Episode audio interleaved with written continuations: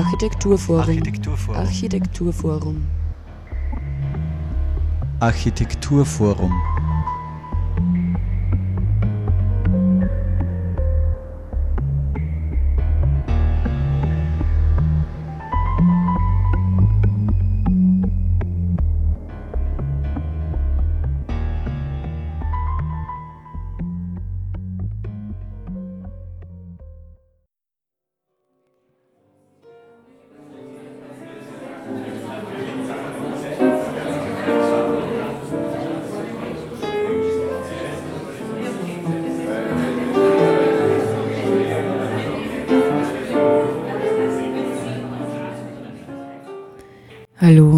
Herzlich willkommen zur aktuellen Ausgabe der Sendung des Architekturforums Oberösterreich hier auf Radio Froh.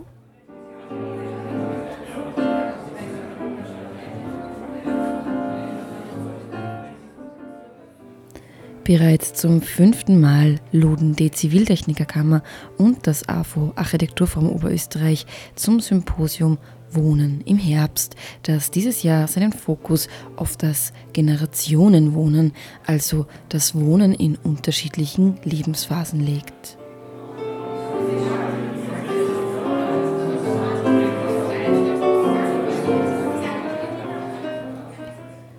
Die Gesellschaft wird älter und es stellt sich die Frage, wie wir damit umgehen.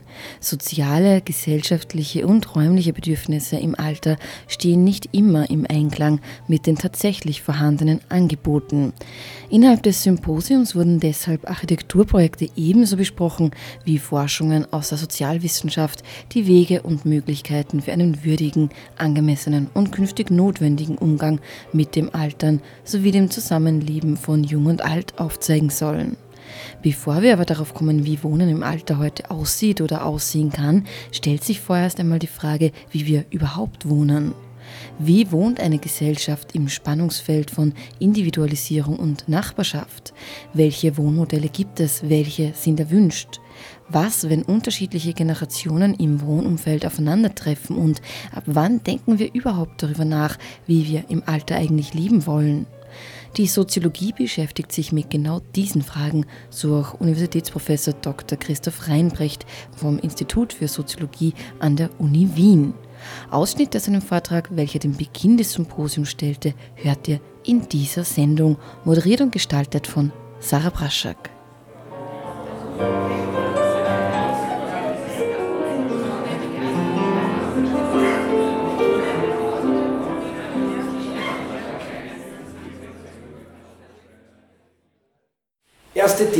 Demografische Alterung, schlicht und einfach in den städtischen Agglomerationen, wo wir uns befinden, wie in Linz oder wo ich herkomme, in Linz oder teilweise auch in Paris, ist das Phänomen, dass diese Agglomerationen wachsen und Wachstum heißt, ja, es gibt mehr, absolut mehr alte Menschen über 65, aber es gibt eine Verjüngerung der Bevölkerung.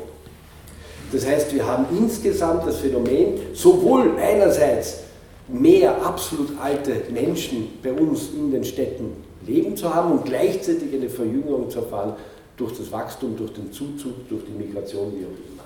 Das heißt, die relativen die Anteile stagnieren. Zweite These, ganz wichtig, Migration, ist schon angesprochen, städtische Agglomerationen sind Migrationszusammenhänge. Das heißt, die Diversität nach Herkunft nimmt zu. Dritte These, sehr interessant. Man hat lange davon gesprochen, von der Feminisierung des Alters, aber die, das heißt, dass das, der Vorsprung der Frauen in Bezug auf Lebenserwartung zunimmt. Dem ist aber nicht mehr so. Das heißt, wir gehen davon aus, nach neuen Forschungsergebnissen, dass der Gap, der Gender Gap eher wieder sich verkleinert. Das heißt, die Lebenserwartung nimmt ja nicht mehr dieser Dynamik zu, wie sie zugenommen hat, nimmt weiter zu, aber die Männer, also der Unterschied gleicht sich ein wenig aus. Das heißt, wir haben mit anderen Worten auch in höheraltrigen Bevölkerungskategorien dann mehr Männer und nicht nur diesen übergroßen Überhang an Frauen. Vierte These, die Singularisierung nimmt weiter zu. Das heißt, der Anteil der Singlehaushalte, insbesondere bei den über 70 und bei den Hochaltrigen der über 80-Jährigen, wird auch in Zukunft weiter zunehmen oder zumindest hat in den letzten 20, 30 Jahren sehr, sehr stark zugenommen. Und fünfte These, die institutionellen Settings, Pflegewohnheim oder Alters-, Pensionistenwohnhaus und ähnliche Formen, die verschieben sich, wenn sie überhaupt in Anspruch genommen werden, in die Phase der Hochaltrigkeit, 80 oder 85 plus. Das, ist, das hat zu tun mit, dem, mit der Beobachtung, die wir alle teilen, dass die Hochaltrigkeit bedeutet, dass die dazu gewonnenen Jahre, also die Verlängerung der Lebenserwartung, im Wesentlichen heißt, dass die Dazugewinn Jahren beschwerdefreie Jahre sind, weitgehend beschwerdefreie Jahre. Das heißt, die Multimorbidität, also wenn das Krankheiten zusammenkommen, wo man das Gefühl hat, man geht einmal zum Arzt und kommt nie wieder raus und die Krankheiten verdichten sich und führen letztlich zu dem subjektiven Gefühl des Alters und des Alterns, verschiebt sich sehr, sehr weit nach hinten. Und erst dann treten diese institutionellen Settings überhaupt in Erscheinung. Sechste These, ganz wichtig, Bildung nimmt zu. Es gab lange Zeit diese große, diesen großen Alterseffekt, dass je älter, desto geringer gebildet, desto höher der Anteil der, äh, der Pflichtschulabschlüsse und so weiter. Das differenziert sich aus. Die Babyboomer sind im Schnitt wesentlich bereits höher gebildet, wobei auch die Differenz Mann-Frau hier deutlich zurückgegangen ist. So der Soziologe Christoph Reinbrecht. Wir können also sowohl von einem sozialstrukturellen als auch einem kulturellen Wandel in Bezug auf Alter und der gesellschaftlichen Entwicklung dahingehend, also einer Diversifizierung der Milieus und Lebensformen sprechen. Trotzdem finden natürlich nicht alle dieselben Chancen und dieselbe Lebensqualität am Wohnungsmarkt vor, sei es nun zum Beispiel in Bezug auf Erben oder auch Migration. Ungleiche Verteilung von Ressourcen und soziale Akzeptanz ist also bis heute ein Thema, was natürlich auch auf die Qualität und Form des Wohnens Einfluss hat. Die Frage, die sich stellt, wie dieser demografische, strukturelle und sozialkulturelle Wandel, welche Folgen dieser für die Wohnbedürfnisse und die Wohnvorstellungen hat. Und da erlaube ich mir ganz kurz einen Exkurs zu einem Klassiker zurück, Louis Wirth aus, den, aus der Chicago School. Sie sehen das der 40er Jahre, also ewig lange her. Und der hat aber eine sehr schöne Idee.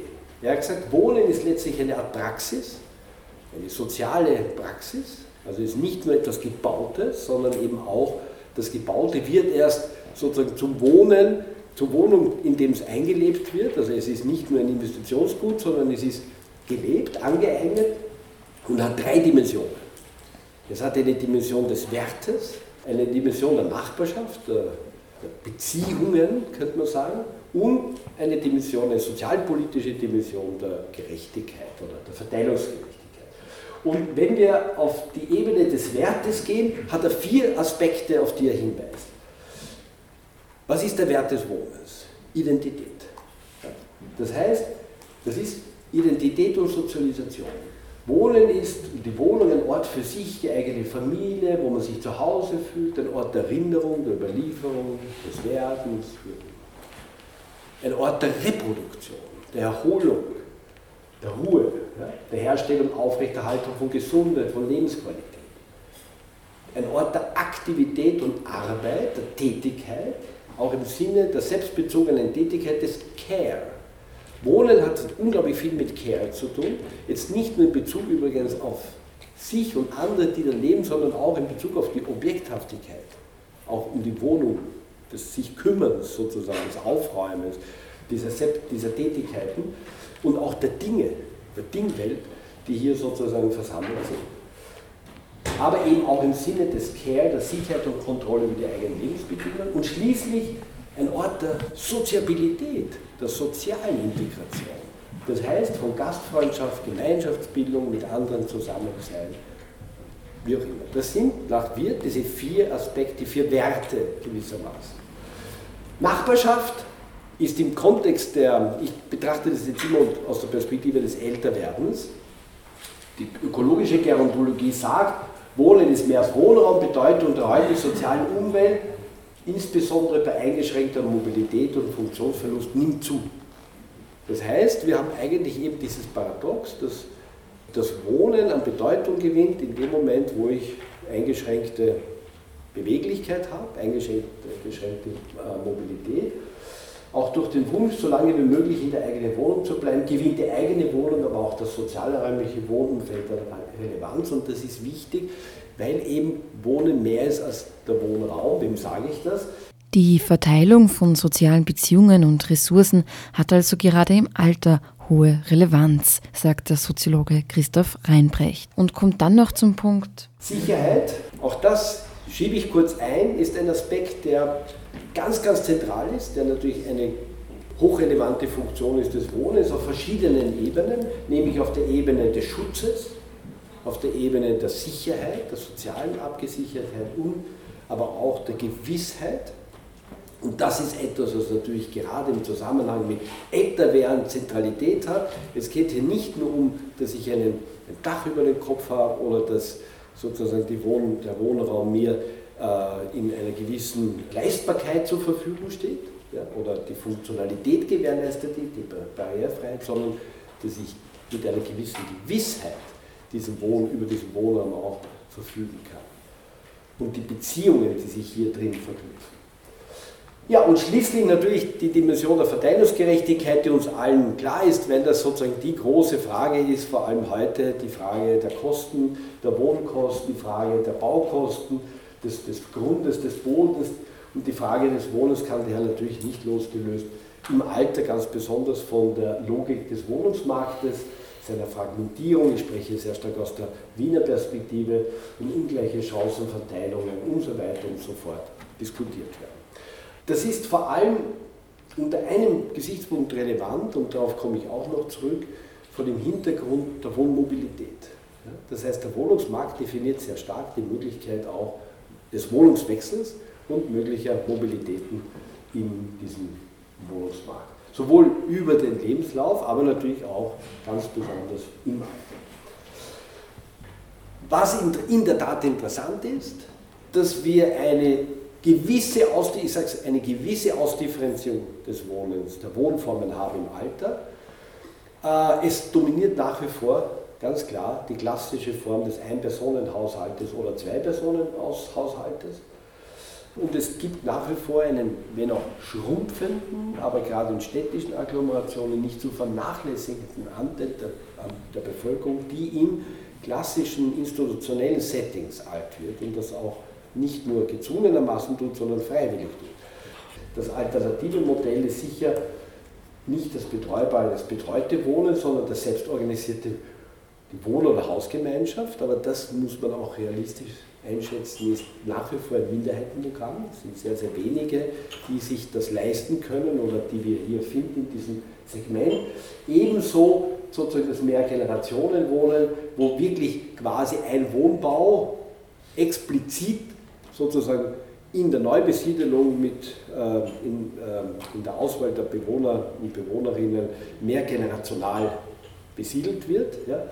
Ähnlich das integrierte Wohnen, das im Wesentlichen heißt ein normaler Wohnbau und es gibt einen bestimmten Anteil an Älteren, die hier sozusagen einen Wohnraum finden, Wohn Seniorenwohngemeinschaft und so weiter. Das heißt, es gibt in der Tat gewisse Ausdifferenzierungen, aber, und das ist mir wichtig, das, was auffallend ist, ist, wir finden sie auch in anderen Bereichen, eine Kluft zwischen dem klassischen Wohn, Wohnen und Wohnbau, wo halt eine Zielgruppe ist, die Ältere, oder wo vielleicht auch Hausgemeinschaften, Baugruppen, wo auch Ältere involviert sind, Begütete vielleicht involviert sind, äh, äh, vorzufinden sind und anderen Settings, die im Grunde genommen überhaupt nicht aus der Logik des Wohnbaus kommen, sondern aus der Logik des Sozialen, der Sozialpolitik in Bezug auf die ältere Bevölkerung. Also gewissermaßen das betreute und betreubare Wohnen, selbst das integrierte Wohnen, Seniorenwohngemeinschaften sind ja sehr häufig Modelle, die ja, wer macht das? Das macht die Caritas, die Volkshilfe, die organisieren das und kooperieren dann mit Bauträgern ja, und sozusagen implementieren diese Elemente. In Wien ist das eine Vorgabe bis zu einem gewissen Grad in den Wohnbau oder in den sozialen Wohnbau hinein. Aber, und das ist wichtig, die Logik, aus der das jeweils generiert wird, ist, sind unterschiedliche. Ja? Da ist Wohnen und da ist das Soziale. Wir finden das übrigens an einem ganz anderen Ende wieder bei der Wohnungslosigkeit. auch bei der Wohnungslosigkeit und den Lösungen, die gesucht werden, ist, ist es nicht so, dass das aus dem Wohnressort zum Beispiel generiert wird oder diskutiert wird, sondern da ist die Spaltung sehr groß. Da ist die Logik der Sozialpolitik und der Verteilung und der Mindestsicherung ja, und da ist die Logik des Wohnens, des Wohnbaus. Und das ist für mich sehr wichtig, weil hier gewissermaßen die Frage, welche Lösungen wir finden, auch damit zu tun hat, hat mit dieser Spaltung und Segmentierung. Gut, welches Wohnen im Alter?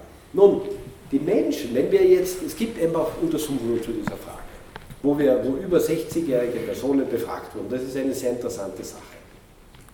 Die erste Beobachtung ist, dass sich Menschen in der Regel erst, was glauben Sie, wie alt sind Menschen im Schnitt, also natürlich jetzt Durchschnittswert, wie alt sind sie, wenn sie beschäftigen, sich beschäftigen mit der Frage der sogenannten Altersgerechtigkeit ihres Wohnraums? Preisfrage. Hm? 70?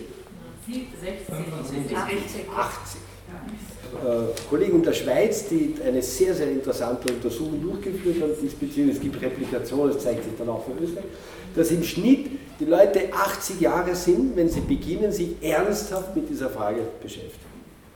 Und das ist eben ein Ausdruck dieses Hinausschiebens des subjektiven Gefühls des Älterwerdens.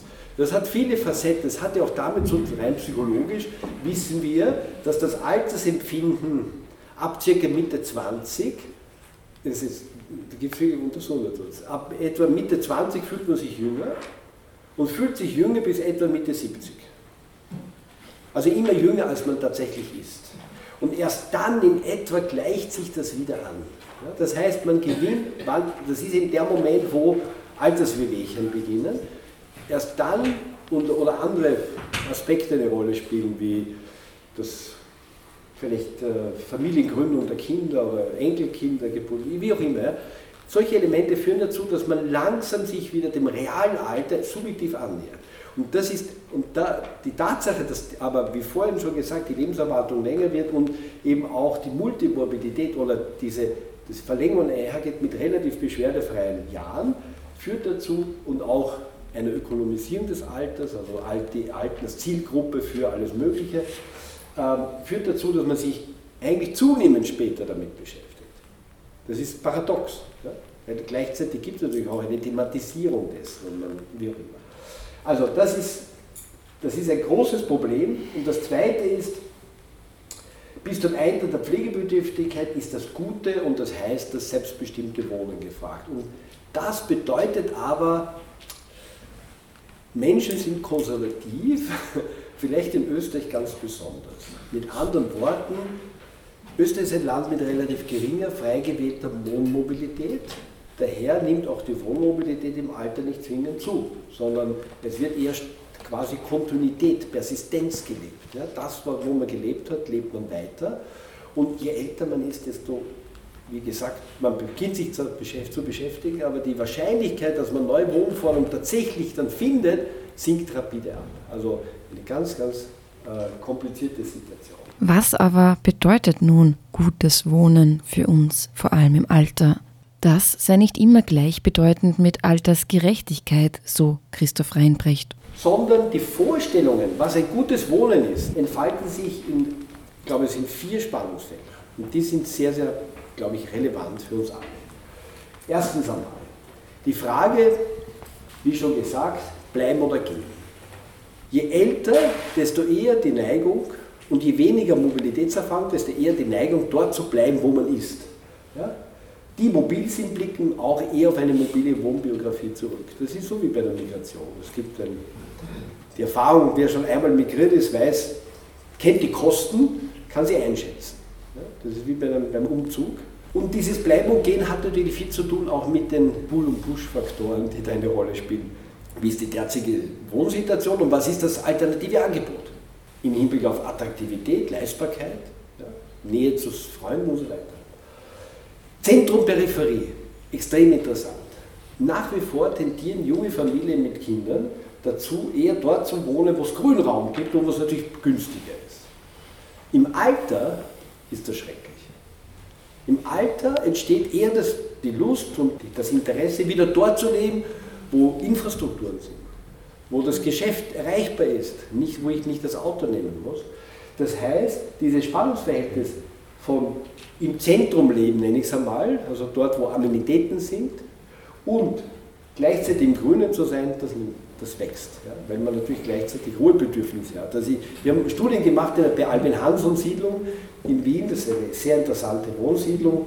14.000 Menschen leben dort im Süden Favoritens und dort zum Beispiel ist so, da zogen die Leute in unterschiedlichen Phasen ein, ja, also ein Wohnbausegment, 5000 Leute, eine Kohorte zieht ein, alle sind jung, haben Kinder. Und jetzt sind die Bewohner und Bewohnerinnen alt und es ziehen neue Familien zu und das ist eine Katastrophe, weil es eben sozusagen dieses Ruhebedürfnis stört. Und gleichzeitig die Frage ist, dieses, wo ist das Zentrum? Also gibt es genug Erreichbarkeit und Erreichbarkeit auch der Infrastruktur und der Anliegen. Sicherheit, Offenheit, der Wunsch bei sich zu sein und gleichzeitig das Bedürfnis zu teilen und schließlich Aktivität und Passivität, die Ansprüche, Anforderungen Sozialisation, lebenslanges Lernen und das Bedürfnis nach aktiver Teilhabe und Gemeinschaft konterkariert mit dem Bedürfnis nach Rückzug und was man nennt Interpassivität. Interpassivität heißt, dass man delegiert, dass man delegieren möchte. Also das sind Spannungsverhältnisse, in denen sich Vorstellungen des guten Wohnens ausprägen. Ich sage nur das, weil es so schwer ist zu sagen, das ist das Modell, ja, sondern das Modell ist voll ambivalent. Also die Vorstellungen sind voll ambivalent und die älteren Leute, die zum Beispiel in solchen Untersuchungen befragt werden, die pendeln immer da, oszillieren zwischen diesen, könnte man sagen. Worauf ich noch hinweisen will, ist, dass selbstverständlich diese Formen auch existieren am ganz anderen Ende der Skala. Das heißt, wir haben hier, wir haben vor uns sozusagen Modelle, zum Beispiel ein Baugruppenmodell ja, in der Seestadt Aspern oder Sonnenviertel in Wien, wo vielleicht Generationenwohner ein Thema ist, wo wir wissen, es gibt eine hohe soziale Selektivität und dann tritt das alles ein. Wir haben am anderen Ende der Skala, wo die hohe Informalität vorherrscht, dieselbe Erfahrung. Also auch das hochinformelle Wohnen, das man negativ bezeichnet mit Bidonville oder Slum ja, oder so, das ist auch immer in Mehrgenerationenwohnen. Gezwungenermaßen. Und ich sage das deshalb, weil wir vielleicht in der Diskussion darüber, wie diese Modelle aussehen könnten und ob nicht vielleicht auch andere Bevölkerungsgruppen erreichbar sind, von solchen Modellen lernen könnten. Insgesamt wissen wir, und das zeigen alle Untersuchungen, dass die Akzeptanz von alternativen Wohnmodellen die auch sozusagen Anforderungen, Zumutungen formulieren an den Einzelnen, dass diese Akzeptanz steigt. Das heißt, eben dieses zweigliedrige Heim daheim oder dieses dreigliedrige, wie Sie es genannt haben, das gehört sozusagen in der Vorstellungswelt letztlich der Vergangenheit an, aber nur in der Vorstellungswelt einstweilen, denn in der Realität ist es nach wie vor relativ begrenzt in der Umsetzung und vor allem die grundlegend angesprochenen Ambivalenzen die bleiben. Und die muss man berücksichtigen. Also die Ambivalenz von Gehen bleiben, von, äh, von, von Nähe, Distanz, von Peripherie, Zentrum, von Aktivität und Passivität. Und ich glaube, dass man in diese Ambivalenzen hineingehen muss, die man nicht völlig auflösen kann, weil sie sind ein Gegenstand. Ambivalenz ist ein Motor des Lebens, aber dass sich daraus, aus der Auseinandersetzung mit diesen letztlich auch wahrscheinlich Perspektiven für alternative Wohnformen entwickeln können.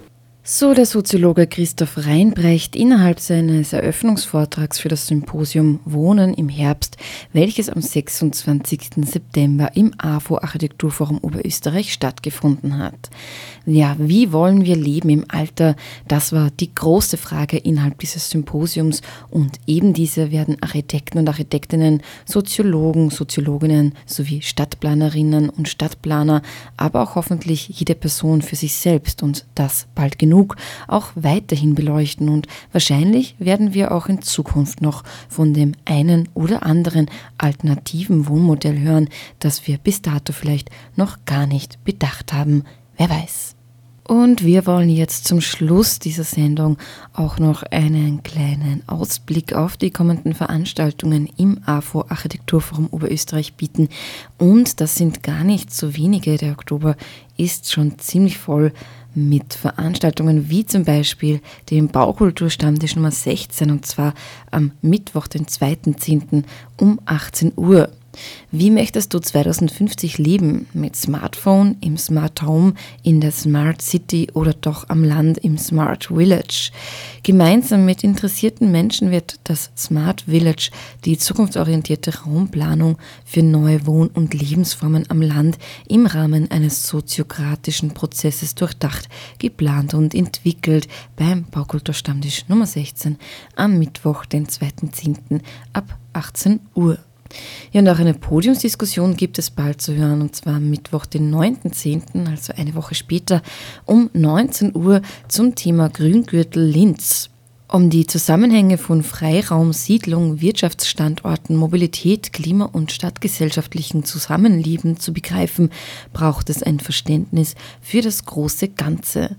Raumplanungsstudierende der TU Wien nehmen die aktuellen Diskussionen um die Flächenwidmungen im Linzer Grüngürtel zum Anlass, um ganzheitlich auf die Stadtregion zu blicken am Mittwoch, den 9.10.2019 ab 19 Uhr im AFO. Und dann gibt es auch noch einen Gastvortrag im AFO am Freitag, den 11.10.2019 um 19 Uhr, und zwar von Johannes Staudinger. Er ist Radaktivist aus Linz und machte sich von August bis September 2018 mit seinem Rennrad auf eine Erkundungstour zu europäischen Velodromen, um der Renaissance des Bahnfahrens auf den Grund zu gehen, was die Qualität des Radfahrens in der Bahn ausmacht und dass Linz mit einem Velodrom die Kultur des Fahrradfahrens wieder in den Fokus rücken könnte, wird Johannes Staudinger in seinem Gastvortrag bzw. Reisebericht erläutern. Dieser hat den Titel Linz braucht ein Velodrom und ist wie gesagt am 11.10. ab 19 Uhr zu hören. Dann gibt es auch wieder eine Ausstellung ab Oktober im AFO und diese wird eröffnet am 15.10. um 19 Uhr und heißt Kontaminierte Orte. Ausgehend von Martin Pollacks wichtigen Essay Kontaminierte Landschaften aus dem Jahr 2014 und der endlosen Diskussion um Hitlers Geburtshaus in Braunau am Inn spannt die Ausstellung einen weiten historischen und geografischen Bogen zum Thema und durchbricht das oft beschworene Idyll Oberösterreichs. Kontaminierte Orte ist dann noch bis 21. Dezember 2019 zu sehen. Eröffnung findet wie gesagt am Dienstag, den 15. Oktober um 19 Uhr. Urstadt mit einem Eröffnungsvortrag von Martin Pollack übrigens. Da gibt es dann auch eine Kuratorenführung durch die Ausstellung am Mittwoch, den 30.10.2019 um 18 Uhr. Durch die Ausstellung führt Georg Wilberts. Um Anmeldung wird gebeten via E-Mail an office.avo.at. Dann gibt es wieder einen Vortrag am 24.10. zu hören ab 19 Uhr und zwar zum Thema New Reality, The Next Economy Ecosystem. Seine unbändige Neugier, die rastlose Suche nach Erklärung und die Lust, alles auf den Kopf zu stellen, machen Raphael Gilgen zuweilen unbequem und wenn er nach einer langen Reise wieder mal im Büro erscheint, erzählt er von Dingen, die mehr nach virtueller Utopie als nach gelebter Wirklichkeit klingen. Ja, wie das klingt, das könnt ihr dann hören beim Vortrag am 24.10. um 19 Uhr. Und dann wollen wir euch auch noch zu einem kleinen Diskurs anregen, und zwar Mittwoch, den 30.10. um 19 Uhr. Stadtentwicklung Plus, Bellevue Park, Bindermichel, Spallerhof, Linz sind die Themen. Im November 2005 wurde die Einhausung der A7 Mühlkreis Autobahn und somit der Startschuss für die große Linzer Verkehrslösung, Klammer Westring, mit viel Prominenz im Tunnel eröffnet. Das Revolutionäre fand allerdings oberirdisch statt. Auf der Überplattung entstand ein Landschaftspark, der zwei zuvor von der Autobahn getrennte Stadtviertel verband. Peter Alt im Gespräch mit dem ehemaligen Linzer Bürgermeister Franz Dobusch am 30.10.2019 um 19 Uhr. Ja, so viel zu den nächsten Veranstaltungen im Oktober im AFO. Nähere Infos findet ihr unter afo.at. Wir hören uns dann wieder nächsten Monat. Die Sendung ist ja, wie ihr wisst, immer jeden ersten Dienstag des Monats zu hören. Am 5. November werden wir uns also dann mit der Ausstellung Kontaminierte Orte näher befassen. Ich bedanke mich recht herzlich fürs Zuhören und hoffe, ihr hattet Spaß dabei und wünsche natürlich noch einen wunderbaren und angenehmen weiteren Tag am Mikrofon verabschiedet sich für heute Sarah Braschak.